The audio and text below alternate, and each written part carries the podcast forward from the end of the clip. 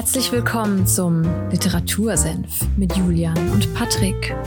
Holt euch was zu trinken, setzt euch hin, legt die Füße hoch. Ihr habt's euch verdient.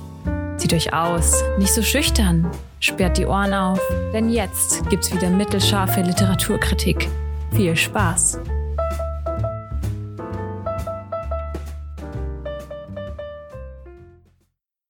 Einen wunderschönen Freitagnachmittag an diesem Sonntag.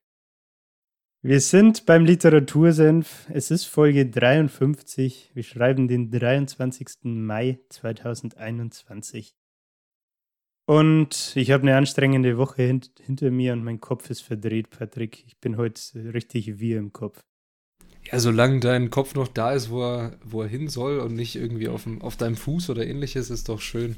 Aber dann Nee, haben wir heute ein tolles Buch, habe ich, hab ich gehört. Ich habe ich hab mir alles angeschaut, was du mir vorher geschickt hast und ich kannte das vorher nicht, aber ich bin mehr als gespannt, was du uns heute zu berichten hast. Was sprechen wir heute, Juli? Ja, kanntest du das Buch? Also wir sprechen über Man's Search for Meaning von Viktor Emil Frankl. Äh, um auf meine Frage zurückzukommen, kanntest du das auch vom Sehen oder Hören nicht?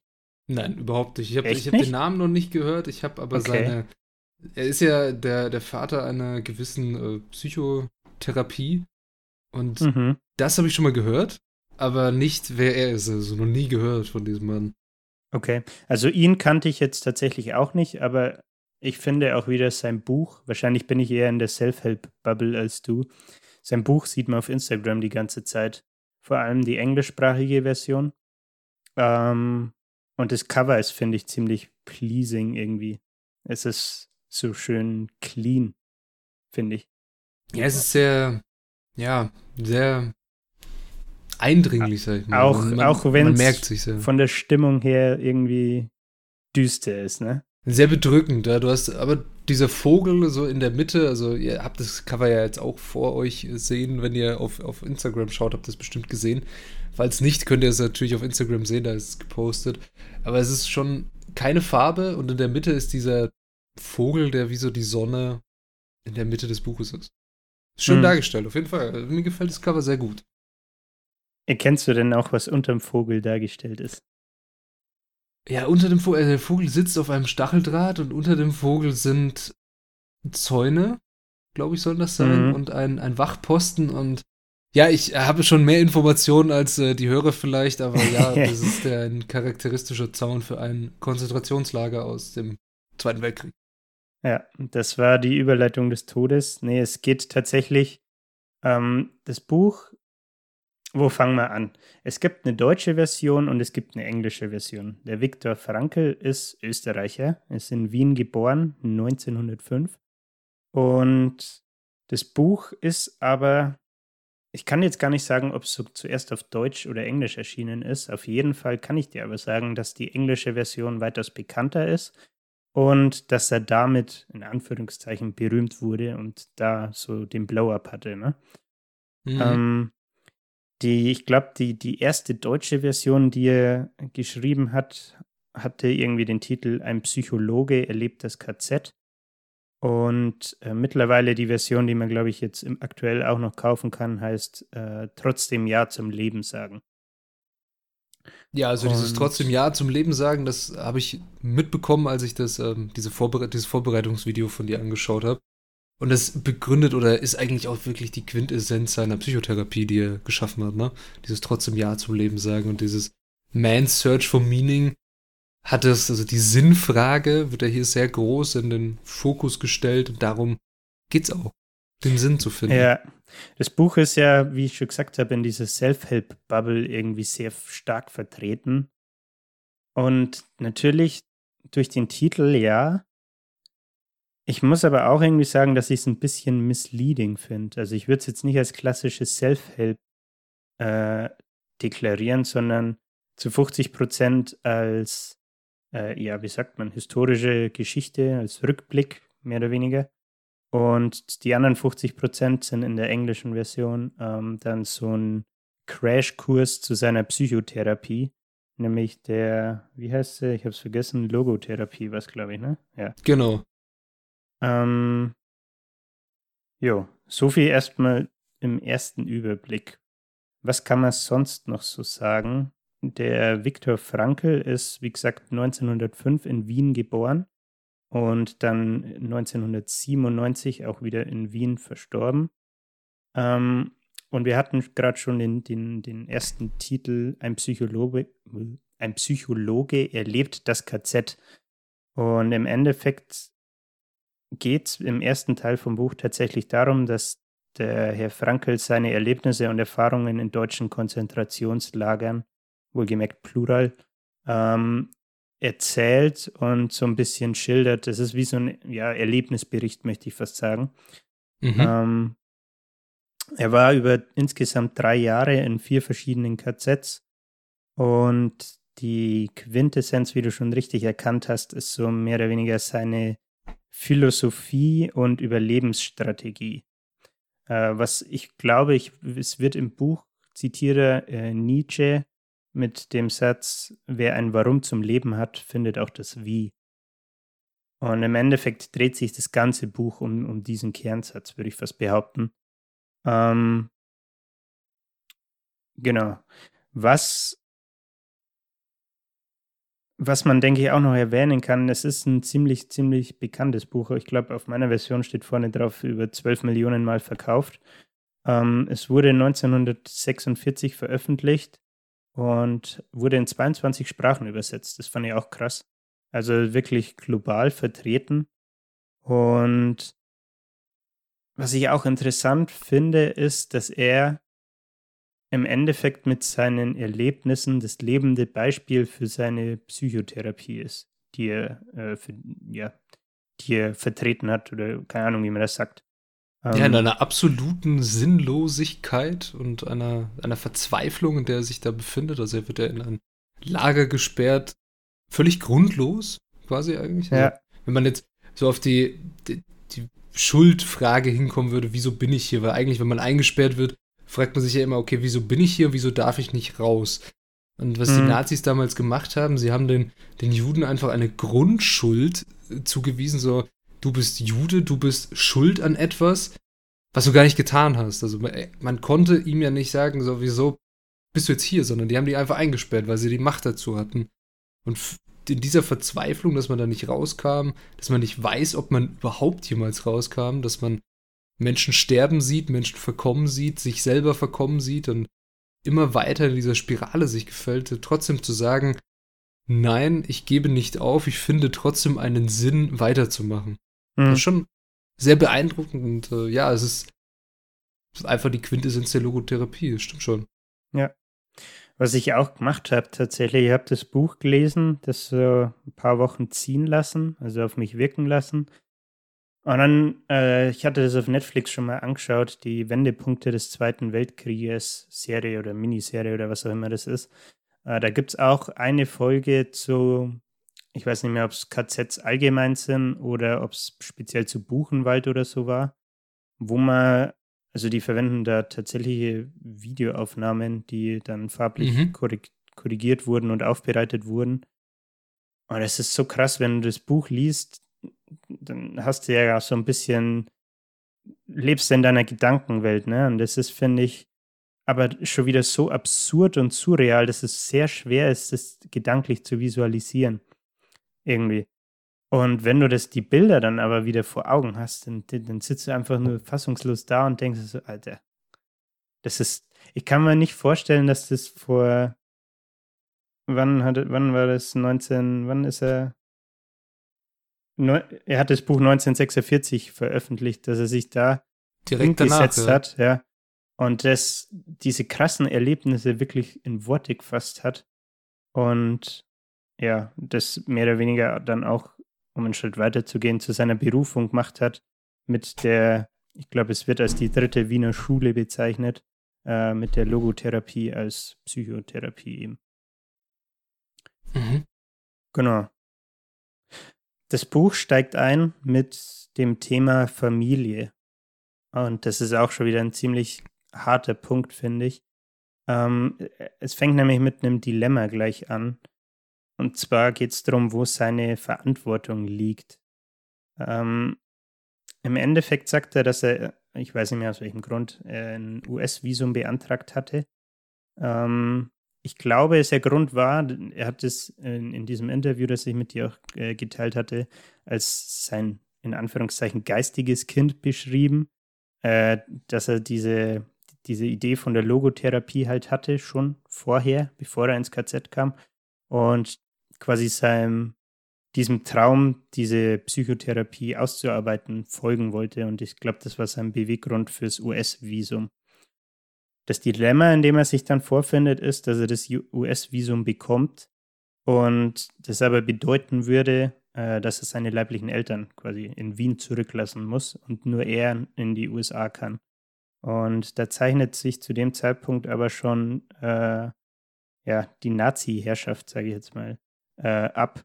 Und äh, er ist in diesem Zwiespalt, was er macht, ob er quasi egoistisch ist und äh, ins Ausland geht oder ob er in Wien bleibt bei seiner Family, äh, weil er halt natürlich auch Angst um die hat und was, was passieren wird. Ne?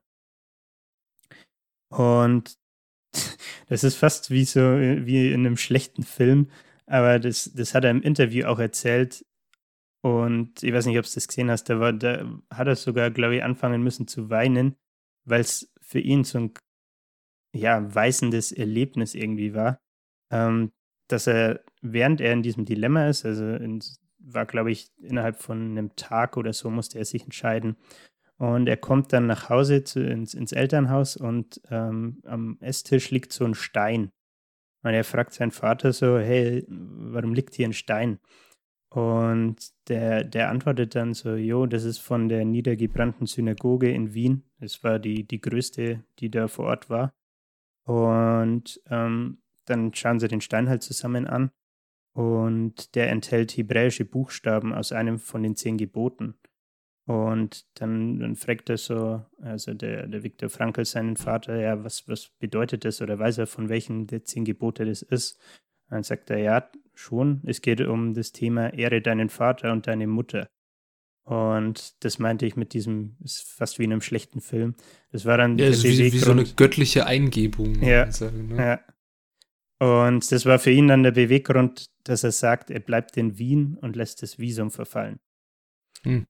Und dann kommt der 25. September 1942, an dem der Viktor Frankl selbst, seine Frau und seine Eltern ins Ghetto Theresienstadt deportiert werden. Und dort stirbt sein Vater dann 1943. Seine Mutter äh, wird in Auschwitz in der Gaskammer ermordet, genauso wie sein Bruder. Und seine Frau stirbt im KZ Bergen-Belsen. Und das fand ich dann auch schon wieder so krass, dass du diese, wie viele waren es, seine Frau, Mutter, Vater, Bruder, diese vier Personen aus seinem engsten Kreis, die ihm wichtig sind, die sterben einfach alle an verschiedenen Orten, ähm, weil sie halt einfach auseinandergezerrt werden. Ne? Und ja. an ihm selbst, er ist ja auch quasi das Musterbeispiel dafür. Ähm, er wird von diesem Ghetto Theresienstadt. Also ich weiß nicht, ob, ob, dir das ein Begriff ist, diese Ghettos, das waren, äh, das kam in dieser Doku auf Netflix auch vor, dass die, dass das wie so, ja, ein Ghetto halt ist, wo die Juden dann gebündelt quasi, um es jetzt sehr platt zu formulieren, reingestopft wurden, bevor sie deportiert wurden. Ne? Ja, was, äh, so ein, was man vielleicht zu einem Ghetto, dass man sich das äh, besser vorstellen könnte, es waren einfach irgendwelche ja, Areale in Städten, die abgesperrt wurden mit auch Zäunen, Stacheldraht und ähnlichem. Und dann wurden, die Juden wurden ja erstmal markiert von den Nazis. Also so platt und äh, stumpf es klingt, das war so. Sie mussten alle einen Judenstern tragen, um sich zu erkennen zu geben, dass man sie identifizieren konnte.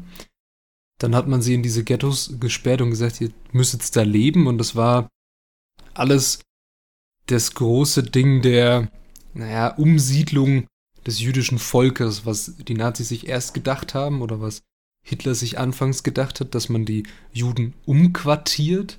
Aber mhm. dadurch, dass die Nazis immer mehr eingenommen haben an Fläche und an Territorien, kamen natürlich auch immer mehr diese Bevölkerungsgruppe dazu. Und man musste irgendwann sagen, okay, wir haben keine Möglichkeit, wie wir die Juden umsiedeln sollen. Ja, und da äh, geht es auch in, dem, in der Folge zu Vaterland, geht es da auch drum, um die Endlösung der Judenfrage. Mhm, stimmt. Und dadurch hat man dann, irgendwann hat man dann gesagt, okay, das war, also diesen Befehl gab es niemals wirklich schriftlich. Es gibt keinen Beweis dafür, aber es gibt Beweise für die Wannsee-Konferenz, über die wir auch reden in Vaterland. Und in der Wannsee-Konferenz haben verschiedenste Funktionäre des damals Deutschen Reiches beschlossen, wie mit den Juden zu verfahren ist. Und das war die Deputation in Vernichtungslager, also der kollektive Massenmord, der dann begonnen hat. Mhm. Ja. ja. Und dadurch wurde dann aus, aus diesem Theresien-Stadtghetto scheinbar deportiert. Genau. Äh, bei ihm selbst, ich habe es ja vorhin schon gesagt, er war über drei Jahre in vier verschiedenen KZs. Und ähm, um das vielleicht inhaltlich noch abzuschließen, bevor wir zu den eigentlichen Buchinhalten kommen. Am 27. April 1945 wurde er dann von texanischen Truppen aus dem KZ in Kaufering befreit. Und das war, glaube ich, auch auf YouTube in, in einem von diesen Videos, was ich angeschaut hatte. Ähm, er, er sagt da, natürlich war das dann erstmal das Ende von qualvollen Jahren die, und man hat sich dieses Ende herbeigesehen. Ne? Aber gleichzeitig steht man vor einem riesen Anfang und vor einer riesen Unge Ungewissheit, weil er erstmal sich natürlich die Frage stellen musste, wer wird in Wien auf ihn warten? Wer wird von seiner Family noch da sein? Und bei mhm. ihm war die Antwort niemand. Und dann, dann sagt er auch halt, äh, entweder nimmt man dann einen Strick und hängt sich auf, oder man findet irgendwelche Ressourcen, die dich davon abhalten. Und das ist dann letztendlich auch wieder die Brücke zu seiner Logotherapie. Ich habe mal eine Definition auch noch dazu, um das mal rund zu machen. Im Endeffekt ist es eine sinnzentrierte Psychotherapie-Methode, und die sieht den Menschen als ein nach Sinnverwirklichung strebendes Wesen an. Da werden wir dann jetzt bei den Buchinhalten nämlich auch nochmal drauf äh, eingehen. Jo, so viel erstmal zum, zum Setting. Ähm, sehr, also ich muss sagen, das war sehr interessant, darüber zu recherchieren, muss ich sagen. Ich finde das, wie gesagt, ich finde, ich selber, mir persönlich fällt es schwer, mir das vorzustellen. Deswegen habe ich mir auch die Netflix-Doku nochmal angeschaut gehabt, weil das einfach, es ist so surreal. Also, ist krass. Ja.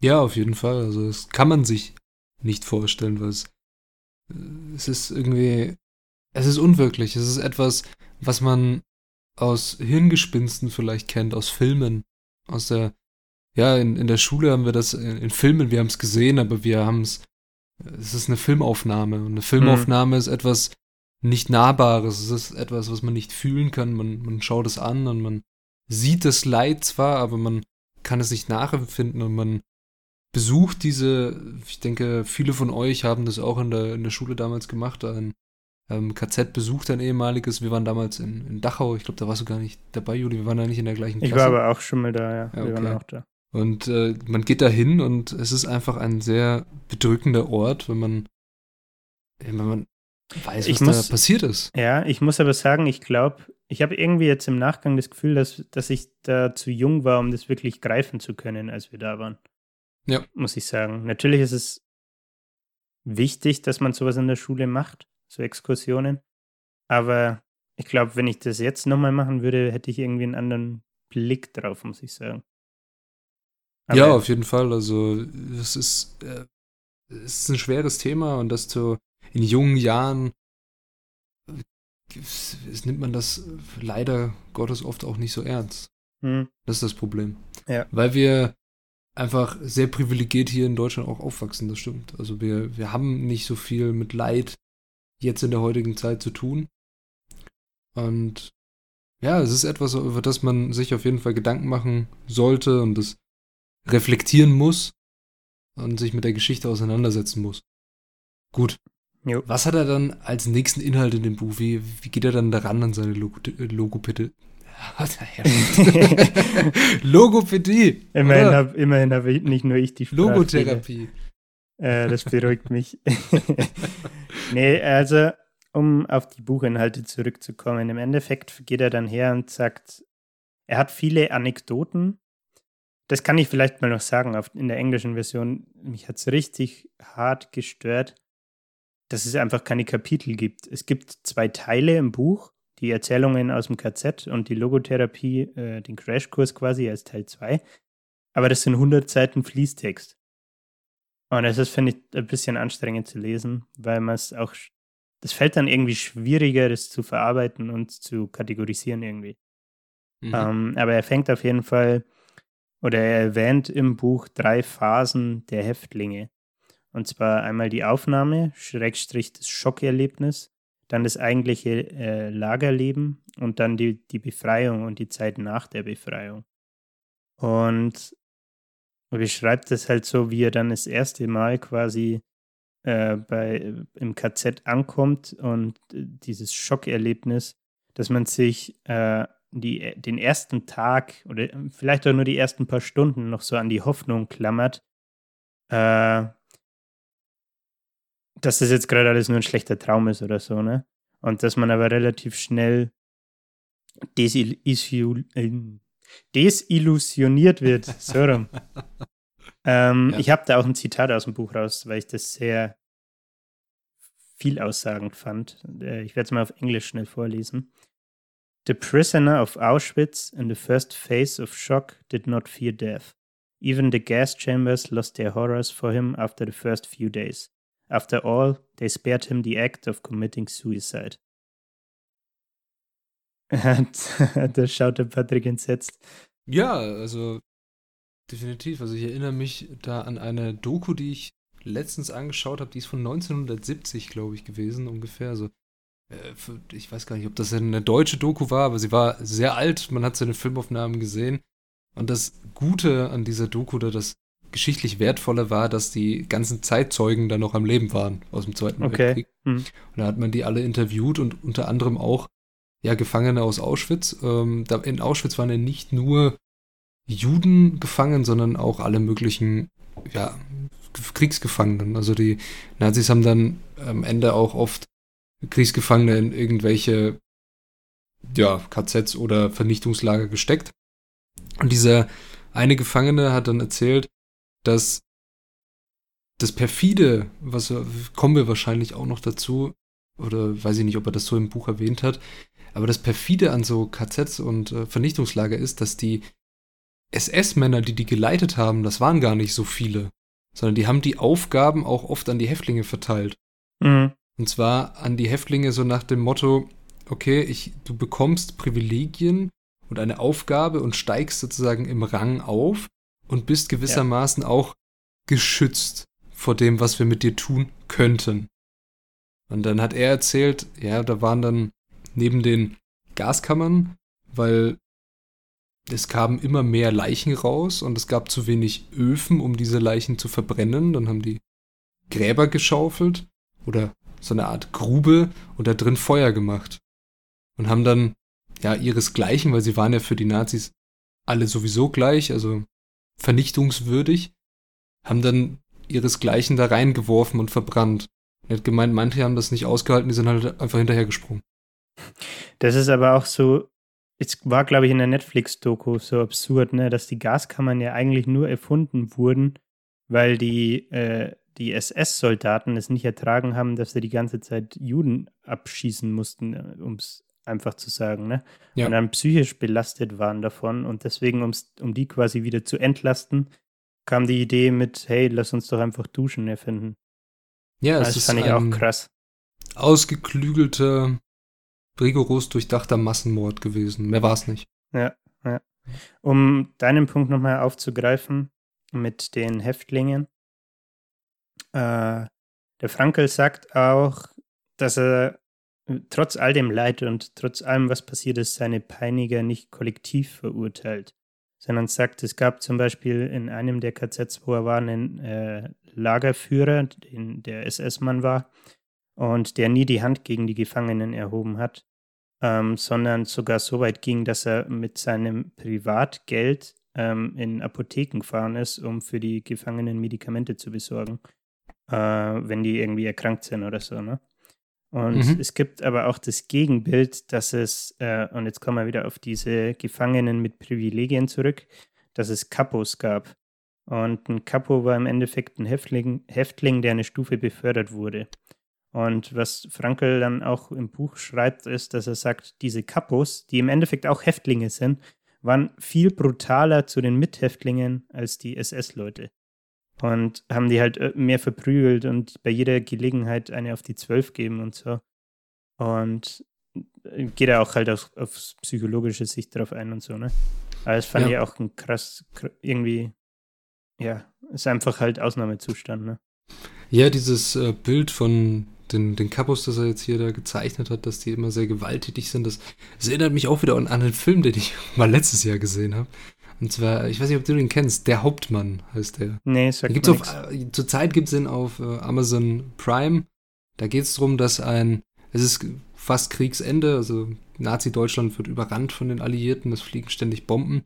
Mhm. Und ein junger, ja, Feld, ich glaube, es ist Feldwebel oder Gefreiter oder irgendwie sowas, der begeht Fahnenflucht, also wird, ja, rennt einfach weg von der Front, weil er keine Lust hat, da für dieses Land zu sterben oder für einfach für diesen sinnlosen Krieg, der sowieso vorbei ist, zu sterben. Mhm. Und findet dann eine Uniform eines Hauptmanns. Also ein Hauptmann ist so wie ein Captain in der US-Armee gewesen, ist schon relativ hoch, der hat eine große Anzahl an Männern befehligt. Und diese Hauptmann-Uniform zieht er dann an, weil ihm einfach kalt ist. Also seine Füße sind durchgefroren und alles. Er zieht diese Uniform an und gibt sich dann als Hauptmann auf und trifft dann aber ja durch irgendwelche anderen Gegebenheiten auf andere Soldaten, die auch Fahnenflucht begonnen haben und die halten ihn wirklich für einen Hauptmann. Und okay. er geht dann in diese Rolle als Hauptmann und kommt dann in auch so ein Gefangenenlager und muss immer wieder seine Rolle versuchen zu halten und da sind auch diese, diese Kapos da und die sind oft werden sie sehr viel gewalttätiger dargestellt als alle anderen Soldaten, das stimmt. Hm. Aber es ist ein sehr, und da geht es auch um diese, diese Frage mit ähm, wirklich Autorität wer macht was, wer wem trifft welche Schuld zu, wer ist der Peiniger. Sehr toller Film, kann ich nur sehr empfehlen. Okay. Amazon Prime hast du jetzt gesagt? Amazon Prime, ja. Hashtag Aber, keine Werbung. keine Werbung. Jetzt beschäftigen wir uns weiter mit der Frage nach dem Sinn. Äh, nee, das kommt gleich noch. Ich gehe noch ah. auf Phase 2 erst äh, ein, und zwar aufs Lagerleben. Mhm. Und zwar sagt er natürlich, ist es von Apathie und Gereiztheit geprägt, was natürlich am Schlafen, am Schlafmangel, Nahrungsmangel äh, und so weiter liegt. Und äh, da geht er halt auch auf so Sachen ein, äh, wie das Essen das, das Hauptgesprächsthema ist, wenn gerade keine SS-Leute da sind. Also, dass die, die Häftlinge sich unterhalten und so meinen, hey, was ist dein Lieblingsgericht? Das ist immer die erste Go-To-Frage. So, äh, so, wo kommst du her? Was ist dein Lieblingsgericht? Was, was, was würdest du jetzt gern essen?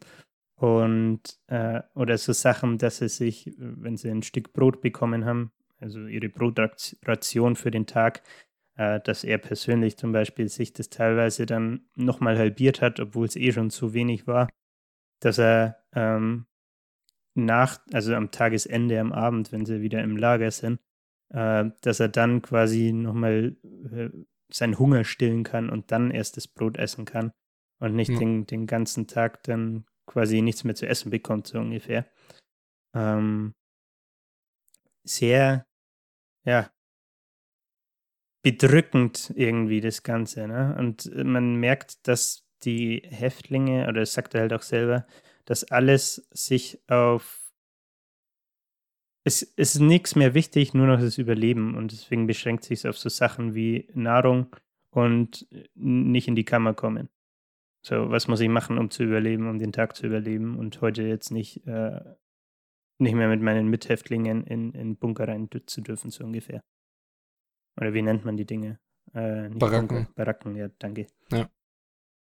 Ähm, genau. Und ein anderer Punkt, den ich auch sehr interessant fand, war, dass er sagt, es hat sich im, in den KZs tatsächlich sowas wie Kunst und Kultur aufrechterhalten. Also, dass es dann teilweise Häftlinge gab, die äh, Kabarett oder halt so Art Stand-up-Comedy, wenn man so will, betrieben haben, ähm, wo, wo sich halt Leute versammelt haben und es hat dann jemand Witze gemacht. Und dass es teilweise für das psychologische Empfinden so positiv für die Leute war, dass die deswegen teilweise sogar auf ihre Essensration verzichtet haben und sich nicht ihre, ihre, ihre Süppchen abgeholt haben. Ihre Wassersuppe, muss man fast sagen. Sondern dass sie lieber zu diesem Kabarett gegangen sind, um die, ja, diese Kultur zu erleben. Fand ich auch einen ganz interessanten Punkt. Und dass das interessanterweise, obwohl wir jetzt gesagt haben, es, bezieht, es beschränkt sich alles auf diese äh, Urinstinkte, dass trotzdem sowas wie Kultur auch da weiterlebt. Ne? Ja. Genau. So viel zum Lagerleben. Äh, ich würde mal noch weitergehen zu dem dritten Schritt und dann kommen wir auch wieder auf die Frage nach dem Sinn. Ähm, und zwar geht es um die Befreiung beziehungsweise die Zeit nach der Befreiung. Er sagt halt, ja, im Endeffekt, du wirst halt befreit und bist dann erstmal irgendwie so in einer Phase von Fassungslosigkeit. Weil man sich eigentlich freuen müsste, aber das Gefühl noch nicht da ist und man das äh, realisi man realisiert nicht, dass man jetzt frei ist, weil man so in diesem Trott und so in diesem, ich sag mal, in dieser Negativspirale fast drin ist, dass jeder Tag der gleiche ist, du hungrig irgendwelche schwerste Körperarbeit leisten musst. Oder zum Teil auch am Anfang war es, glaube ich, ja so, dass oft einfach nur so Arbeitslager, äh, so, wie nennt man das, äh, Spaßarbeit quasi gemacht haben. So, ähm, hier ist der Dreckhügel, räum den mal darüber. Hast du davon schon mal was gehört? So, ja, Sisyphus-Arbeit. Ja, also du machst, ja, genau. du machst etwas, aber du hast kein Ziel am Ende. Also Und es hat keinen Mehrwert. Du machst nichts Sinnvolles ja. einfach. Es ist kein, kein, kein Ende in Sicht auch, sondern du, du hast da einen Steinbruch für, für als Beispiel und da ist ein Stein und dann zerhau den mal. Okay, da ist ja. noch ein Stein, zerhau den mal. Und du kannst es eigentlich nicht schaffen. Genauso wie Sisyphus, der seinen fetten Stein hochschleppt und der ihn dann immer wieder überrollt und der ihn dann nochmal hochschleppen darf. Hm. Bis an sein Lebensende. Ja, genau. Oder bis in alle Ewigkeit. Da, ja. Darauf wollte ich raus, ja. Jo. Und um auf die Frage nach dem Sinn jetzt endlich zurückzukommen, er sagt halt, dass die Menschen, die keine Ziele mehr haben im Lager, äh, apathisch werden oder äh, in den Draht gehen. Was heißt in den Draht gehen? Der Maschendraht steht unter Strom und wenn du reingehst, ist halt vorbei. Ne? Ja. Ähm, was anscheinend halt so ein typischer ähm, Weg war für die Häftlinge, um Selbstmord zu begehen. Und was ich da halt, um auf das Thema apathisch zu kommen, krass fand, ist, dass er sagt, man hat den Leuten angesehen, wenn sie aufgeben haben. So dass die in der Früh teilweise einfach nicht mehr aufstehen und liegen bleiben. So mehr oder weniger fast in Embryonalstellung. Und dann wird aus irgendeinem, aus irgendeiner Tasche oder so, aus irgendeinem Versteck noch die letzte Zigarette gezogen und angezündet und die geraucht. Warum erwähne ich das? Weil er im Buch halt meint, ja, so Zigaretten hatten in diesen KZs mega viel Wert, weil sie halt Tauschwert waren. Ne? Also du konntest Zigaretten gegen ein oder zwei Portionen Essen eintauschen, so ungefähr. Und da sind wir wieder beim Thema überlebenswichtige äh, Instinkte und so, ne? Und genau das ist halt der Punkt dann, dass Leute, die keinen Sinn mehr gefunden haben, der ihnen hilft, weiterzumachen, ähm, einfach aufgeben haben und apathisch wurden und dann einfach liegen geblieben sind und dachten, ja, dann macht's halt, ist, ist mir eh wurscht. So. Das fand ich auch ganz krass. Und es ist wiederum die Überleitung zu, zu seiner ähm, Logotherapie. Ne? Ähm, da geht er dann im Buch nämlich auch drauf ein, auch immer anhand von, von Lagerbeispielen, äh, dass es drei Wege für ein Warum gibt, also für die Frage nach dem Sinn im Endeffekt. Und bei ihm waren es tatsächlich, würde ich fast sagen, zwei von diesen drei Wegen, die ihn am, am Leben gehalten haben. Fangen wir mal mit dem ersten an, ein Werk. Das hört sich jetzt erstmal ein bisschen abstrakt an, aber ich habe vorhin schon erwähnt gehabt, dass er das US-Visum hatte, weil er seine, weil er diese die Vision, möchte ich fast sagen, von der Logotherapie schon hatte ne? und äh, Arzt war. Und deswegen hatte er, als er ins KZ kam, äh, sein Manuskript zu, seinem, zu einer der ersten äh, Publikationen im Bereich Logotherapie in der, in der Manteltasche. Mhm. Und das wurde ihm natürlich dann entnommen Und er hat sich dann zum Ziel gemacht, zum Sinn gemacht, dass er, wenn er freikommt, ähm, das Manuskript quasi in eine Version 2.0 schreibt und das äh, veröffentlicht. Ähm, und dann, was er halt für sich gemacht hat, war dann immer, wenn er, wenn er irgendwie so Downphasen hatte, wo er aufgeben wollte, dass er sich dann immer konkrete, versucht hat, konkrete Stellen aus dem Manuskript zu rezitieren und im Kopf quasi durchzugehen. Was, was würde ich jetzt erschreiben und so Sachen. Ne? Und dass das für ihn einer der Wege fürs Warum waren, äh, wieso er das KZ überlebt hat. Ja, das ist also dieses Ding mit dem ein Werk, das, ich weiß nicht mehr, das habe ich irgendwo bestimmt schon mal in einem, in einem Film oder ähnliches oder auch in einem Buch gelesen, so dieses Ding, weil man sagt, okay, ich kann jetzt noch nicht sterben, also ich kann oder ich darf nicht sterben. Hm. Ich habe noch was zu erledigen. Ich muss noch etwas machen. Und ja. diese Idee kann man natürlich auch auf seine Situation übertragen, dass er sagt, okay, ich kann doch nicht, ich bin noch nicht fertig, also ich muss meine Logotherapie noch verfassen, ich muss das noch veröffentlichen, das ist, hat so einen großen Wert für die Allgemeinheit, für die, für die Psychotherapie, für, es kann vielen Menschen helfen, ich muss das noch schaffen und ich darf jetzt einfach nicht in den Zaun rennen, zum Beispiel. Ja. Ja, genau. Dann der, der zweite Weg fürs Warum ist etwas oder jemanden erleben. In seinem Fall war es Liebe, äh, die eine, zentrale Rolle gespielt hat, und zwar die Liebe zu seiner Frau natürlich. Ne?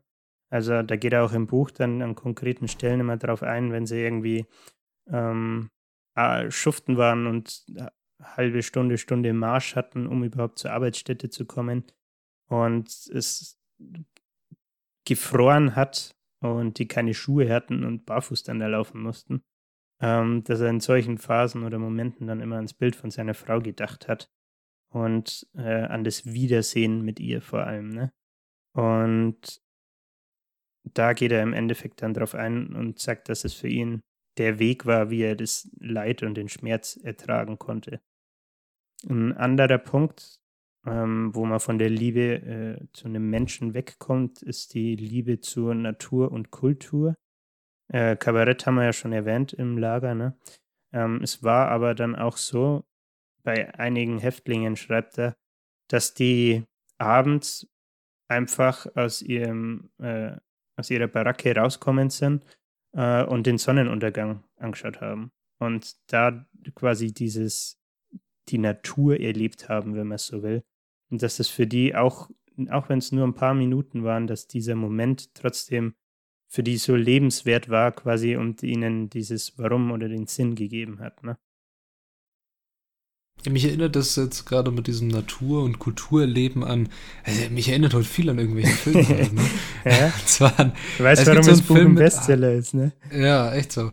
Es gibt so einen Film, der ist mit Morgan Freeman und ich weiß nicht, Jack Nicholson, glaube ich, wo sie beide schwer krank sind, Krebs haben und ähnliches und der eine hat sehr viel Geld, der andere nicht.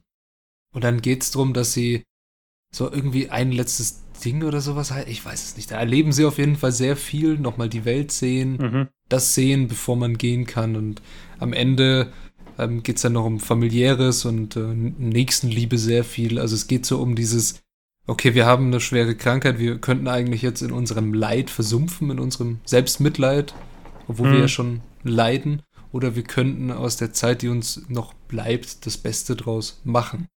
Ja. Und äh, ja. da ist es auch bei dem, ja, jetzt hier bei diesen äh, Lagern, vor allem bei den KZs zum Beispiel, okay, du hast, du bist in einer Welt gestrandet oder in einem Raum, der total feindlich gegen dich als Person ist und gegen alles. Also du wurdest ja eingeteilt, du hast deine Häftlingskleidung an, also bist du hier, ja, der Feind und du wirst eingesperrt. Aber du kannst, also du, das ist sehr interessant zu sehen, dass sich die Leute oder einige davon nicht unterkriegen lassen und sich Sachen, die man nicht aussperren kann in so einem Lager wie die Natur, zu etwas machen, was sie noch erleben wollen. Mhm. Und zu einem Grund, warum sie jetzt trotzdem, obwohl sie fünf, fünf Stunden hart gearbeitet haben und einen Dreckhaufen von A nach B geschafft haben, das total unsinnig ist. Und sie dadurch ja auch verzweifeln sollen, sich aber nicht verzweifeln lassen und sich an sowas erfreuen können. Ja, ja. Das äh, mit die, was du jetzt gerade gemeint hattest, mit die Natur kann man nicht einsperren oder wegsperren. Das ist eine ganz gute Überleitung zum, zum dritten Punkt, äh, also zum dritten Weg für ein Warum, und zwar die Haltung oder Einstellung, mit der man Leid begegnet. Ich habe jetzt äh, kein konkretes KZ-Beispiel dazu, sondern eins, was er aus seiner Tätigkeit als Arzt quasi mit äh, genannt hatte. Und zwar sagt er da, dass irgendwann ein alter Mann mit mega schweren Depressionen zu ihm kam, weil seine Frau verstorben ist. Und er jetzt quasi der, der Witwer ist, der noch am Leben ist und seine Frau kann das Leben quasi nicht mehr erleben. So, ne? mhm. Und dann äh, hat er so das Gespräch mit dem Viktor Frankl und er meint halt so, dass er mal einen Perspektiv, an, an den Perspektivwechsel denken soll. Und zwar folgendermaßen, dadurch, dass er derjenige ist, der noch am Leben ist, muss seine Frau die Trauer und Depression nicht durchleben. Ne? Und dadurch hat er ihm geholfen, also hat der Viktor Frankl dem alten Mann geholfen, durch diesen Perspektivenwechsel in seinem Leid und in der Trauer, die er durchlebt, plötzlich einen Sinn zu sehen, weil er es damit seiner Frau erspart hat. So. Ja. Und das ist mit diesem dritten Weg, Haltung und Einstellung, mit der man Leid begegnet, gemeint. Kann man natürlich auch aufs KZ dann wiederum äh, zurückführen. Ne? Ja. Jo, Soweit erstmal so gut. Ich habe noch ein paar Anekdoten aus dem Buch. Zwei, um genau zu sein. Über die anderen haben wir schon gesprochen. Ähm, beziehungsweise dies, das mit dem, dass sie keine Schuhe und dann Frostbite hatten, habe ich schon erwähnt, glaube ich, ne? Genau, dass sie ohne Schuhe lange marschieren müssen. Es friert im Winter in Polen sehr stark. Ja. Ja, ja. und dann platzen deine Füße auf. Ist nicht so angenehm. Genau, und dass sie dann halt Schwellungen haben und die Füße blau werden und so. Und ja, auch Schuhe dann relativ schnell einen relativ hohen Wert haben. Und man sich gerne auch mal an den Kleidungsstücken von Leichen dann bedient, ne? natürlich. Ähm, was wieder Leichen ist wiederum gute Überleitung zu einem Punkt, den er nur ganz, ganz kurz anschneidet. Äh, und zwar das Thema Kannibalismus. Das, ähm, das, da meinte er, das war ziemlich am Ende vom Krieg schon und in seinem vierten Lager, in dem er dann äh, war. Ähm, aber da kam er an und hat quasi dann innerhalb weniger Tage miterlebt, wie Häftlinge andere Menschen essen. Und das ist, glaube ich, auch nochmal so ein Punkt, der einfach, das kann man, glaube ich, nicht in Worte fassen. Ich glaube auch, Nein. dass das mit Grund war, warum er da nicht viel drauf eingeht. So. Das ist einfach krass. Ja, ist, ne? Man muss sagen, die äh, SS-Leute haben auch, als sie gemerkt haben, oh, wir verlieren den Krieg, die Front kommt immer näher, die sind dann einfach geflohen. Also die haben die Häftlinge zurückgelassen, eingesperrt in ihrem unter noch Strom stehenden Zäunen oder vermeintlich unter Strom stehen, im Stacheldrahtzaun und alles. Ja, dann bist du da eingesperrt ohne Verpflegung, die eh vorher schon schlecht war. Ja, ja. Genau. Also ja, das war noch so eine, so eine Anekdote, die ich mit einbringen wollte, weil es, denke ich, mhm. dem Ganzen nochmal einen ganz guten Rahmen gibt, was man erwarten kann. Ähm, wie gesagt, der, der zweite Teil im Buch äh, ist ein bisschen kürzer als der erste. Also ich glaube, es hat 170, 180 Seiten oder so. Und die ersten 100 Seiten gehen wirklich ums Leben im Konzentrationslager. Und das andere ist dann die Logotherapy in a Nutshell. Ähm, genau, aber ich weiß nicht, ob, ob wir da noch weiter drauf eingehen wollen. Ich denke, da sind wir ja eh schon äh, jetzt im, im Verlauf vom Podcast drauf eingegangen. Ne? Ja, vielleicht so abschließend, dass es äh, doch, äh, der Mensch ist ein nach Sinn strebendes Wesen. Das ist ja die zugrunde liegende These dieser Therapieform, dass du sagst, okay, dem Menschen geht es am besten, wenn er einen Sinn hat. Etwas, was irgendwie eine innere Spannung in dir auslöst, was da dir dein existenzielles Vakuum wegnimmt. Ja. Also so verzweifelst du an den Möglichkeiten, wenn du nicht den Sinn siehst. Weil, was ist der Sinn des Lebens? Ist eine, ist so eine Frage, die, die kannst du jemandem stellen und dann sagt, sagt der Person A dir was eines, Person B dir was anderes und Person C dir wieder was ganz anderes und du wirst wahrscheinlich, wenn du 100 Leute fragst, ziemlich sicher 100 verschiedene Antworten bekommen. Weil diese Frage ist immer situationsbedingt und wenn du mhm.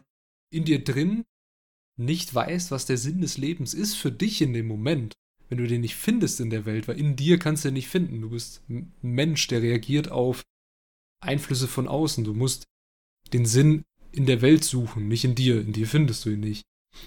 Und das ist ja, ja. Seine, seine Quintessenz, dass du einen Sinn brauchst durch entweder einen Perspektivenwechsel oder durch, was wir auch schon erwähnt haben, durch etwas, etwas oder jemanden, was du erleben möchtest oder etwas, was du schaffen willst. Das sind ja alles Dinge, die du zwar tust, aber die nicht in dir drin liegen. Also es, ja, ja, es ist eine sehr interessante Therapieform und so kann man es eigentlich zusammenfassen, würde ich sagen. Ne? Genau, ja, sind, denke ich, schöne Schlussworte. Wird, wie gesagt, also das Ganze heißt Logotherapie und wird als dritte Wiener Schule bezeichnet. Die ersten zwei habe ich jetzt nicht auswendig im Kopf. Ich glaube, was Sigmund Freud und noch irgendjemand. Ähm, genau. Aber es ist eben so, ich würde fast sagen, das Lebenswerk von Viktor Frankl, ne? Ähm, ja. Diese Schule der Logotherapie. Ja, dann äh, abschließende Fragen vielleicht, Juli. Wie hat dir dieses Buch gefallen und würdest du es empfehlen? Ja, ja. ja. ich muss sagen, das Buch hat mir rückblickend sehr gut gefallen, mhm. aber das Lesen hat mir nicht sehr gut gefallen. Weil, genau aus dem Grund, dass ich vorhin schon erwähnt hatte, du hast im Endeffekt zwei Kapitel, wenn du so willst und 100 Seiten mhm. Fließtext. Und ich finde, es ist, man verliert dann beim Lesen, vor allem wenn man halt äh, Lesepausen macht ne, und mal nur irgendwie 10 Seiten oder so liest, relativ schnell mal den roten Faden. Und normalerweise kannst du ja dann schauen, hey, mein Kapitel, in dem ich gerade bin, heißt ABC. Äh, jetzt kann ich den Inhalt auch wieder gleich zuordnen. So, weißt du, was ich meine? Das ja. hat mir ein bisschen gefehlt. Nichtsdestotrotz würde ich es 5 von 5 weiterempfehlen was einfach auch ein wichtiges Thema natürlich ist und meines Erachtens sehr interessanten Einblick gibt. Und ja, ich finde, äh, also was du so erzählt hast, als ich mich jetzt auch mit diesem Interview, das er da gegeben hat, beschäftigt habe, ich finde ihn einen sehr, sehr interessanten Mann, so was er, was er so von sich gegeben hat in dem Interview auch. Er ist mhm. leider schon verstorben, aber ich glaube, ich würde dieses Buch auch sehr gerne lesen wollen, weil es mich sehr stark interessieren würde und ich die Logotherapie eine tolle Therapieform der Psychotherapie finde. Ja, ja. Genau, wie gesagt, es gibt auch eine deutsche Version vom Buch, da er Österreicher ist. Heißt trotzdem Ja zum Leben sagen, falls es jemanden interessiert. Könnt ihr gerne mal auschecken. Ja, hast du sonst abschließende Worte zu diesem Buch? Hm, zu diesem Buch nicht, aber ich habe abschließende Worte oder eine abschließende Frage für den Patrick. Und zwar, worum es nächste Woche geht. Worum es nächste Woche geht. Ich habe mir die ganze Zeit, während wir diese Folge jetzt aufgenommen haben, habe ich mir überlegt, okay, mache ich das Buch, das ich vor schon, ich glaube, vor drei Wochen habe ich das schon reingestellt, so als Vorbereitung, dass ich das als Folge 54 machen wollen würde. Aber ich habe mich umentschieden. Ich mache oh. ein Buch, das ich noch nicht reingestellt habe, das muss ich jetzt noch um, zusammenfassen und ähnliches. Und zwar ein Buch, das Jetzt muss ich, ich spicken, wann das erschienen ist. dass ich jetzt nichts Falsches sage. Ich glaube, 2021 ist das tatsächlich erst rausgekommen. Und ihr hört mich blättern. Ja, erste Auflage 2021. Richard David Precht von Der Pflicht. Oh, da bin ich gespannt drauf. Das habe ich, wollte ich, das hatte ich schon mal in der Hand und wollte es Eine kaufen. Betrachtung. Ja. Ja. Und zwar, was verrät uns die Krise über den Zustand unserer Gesellschaft? Steht hinten in so einer roten Bubble, in so einem roten Kreis drauf. Hier David Precht, ein interessanter deutscher Philosoph auch. Also wir bleiben, ja, wir bleiben etwas philosophischer. Heute waren wir psychotherapiemäßig unterwegs. Aber wir bleiben philosophisch und schauen uns das an, was die Corona-Pandemie in unserer Gesellschaft ausgelöst hat und was eigentlich Pflicht ist. Unter anderem die Bürgerpflicht, die mhm. doch sehr in den Fokus gerückt ist und die, die viele Menschen einfach schlichtweg nicht für nötig halten oder von ihr auch gar nichts wissen. Also ein sehr interessantes Buch. Ich fand es wirklich sehr toll, das zu lesen. Bist du Und schon ja, durch seid damit? gespannt. Ja, auf jeden Fall. Okay. Also seid gespannt auf nächste Woche. Ansonsten bleibt von mir nur zu sagen, falls ihr noch nicht, weil ihr es noch nicht gemacht habt, wir haben jetzt eine Website, auf die ihr auch gerne mal, auf die ihr auch gerne mal vorbeischauen könnt. Das ist das www.literatursenf.de. Genau, was wir noch Schaut gar nicht, gerne mal drauf. was wir noch gar nicht erwähnt haben, Patrick, was machen wir denn da? Was machen wir auf unserer Website? Ja, äh, Wieso sollen die Leute da klicken? Also gute Frage. Was wir machen, wir be beantworten die gängigsten Fragen. Was ist der Literatursend? Warum machen wir den ganzen Spaß eigentlich? Wer sind wir? Wir geben euch ein bisschen Einblicke in unsere Leben, haben da so einen kleinen Steckbrief von uns verfasst oder ein paar Worte zu uns, was uns so antreibt, warum wir das Ganze aufnehmen, was wir sonst in unserem Leben treiben. Also nur Podcast aufnehmen machen wir nicht. Und wir verfassen auch zu jedem Buch, das wir euch jetzt hier in Audioform vorstellen, immer noch einen Blogartikel, weil ihr euch denkt, okay, ich habe eigentlich keinen Bock, immer so eine, so eine Stunde irgendwie diesen, diesen Heinis da zuzuhören. Ich würde das Ganze einfach nur gerne lesen. Dann könnt ihr es auch gerne auf unserer Website einfach mal durchlesen und unsere Meinung dazu auch noch in den Folgen nachhören, falls ihr nicht genug davon kriegen könnt. Genau. Haben, wir haben noch nicht festgelegt, wann wir Blogposts raushauen, ne? Nee, haben wir noch nicht, aber Könnten mit der Zeit werden alle Folgen verschriftlicht. Uff, no pressure. 50 Folgen nachholen, das ist der Traum. Das ist der Traum eines jeden Bloggers. Ja, das Content ist da auf jeden Fall, ne? Ja, das stimmt. Nee, ich glaube, vielleicht können wir mal mittwochs anpeilen, da, dass da neue Artikel online gehen. Ich glaube, das wäre ganz gut, so ein bisschen bilateral mit Sonntags-Podcasts, Mittwoch-Blogpost. Dann habt ihr es jetzt live mitbekommen. Jeden Mittwoch gibt es neue Blogartikel auf unserer Seite. Und wenn der Patrick fleißig sein will, haut er vielleicht sogar ein paar Bonus-Blogposts raus.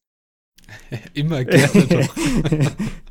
naja, von mir bleibt sozusagen, ich hoffe, die Folge hat euch gefallen. Das war ein, mein, meiner Meinung nach, ein sehr, sehr tolles Buch. Ich bin gespannt. Ich würde es gerne noch selber lesen und ich hoffe, ihr werdet es auch lesen, weil das doch ein sehr tolles Buch zu sein scheint und ein sehr interessanter Autor. Auf jeden Fall danke fürs Anhören und macht es gut bis zur nächsten Folge. Jo, www.literatursenf.de. Danke fürs Hören. Servus.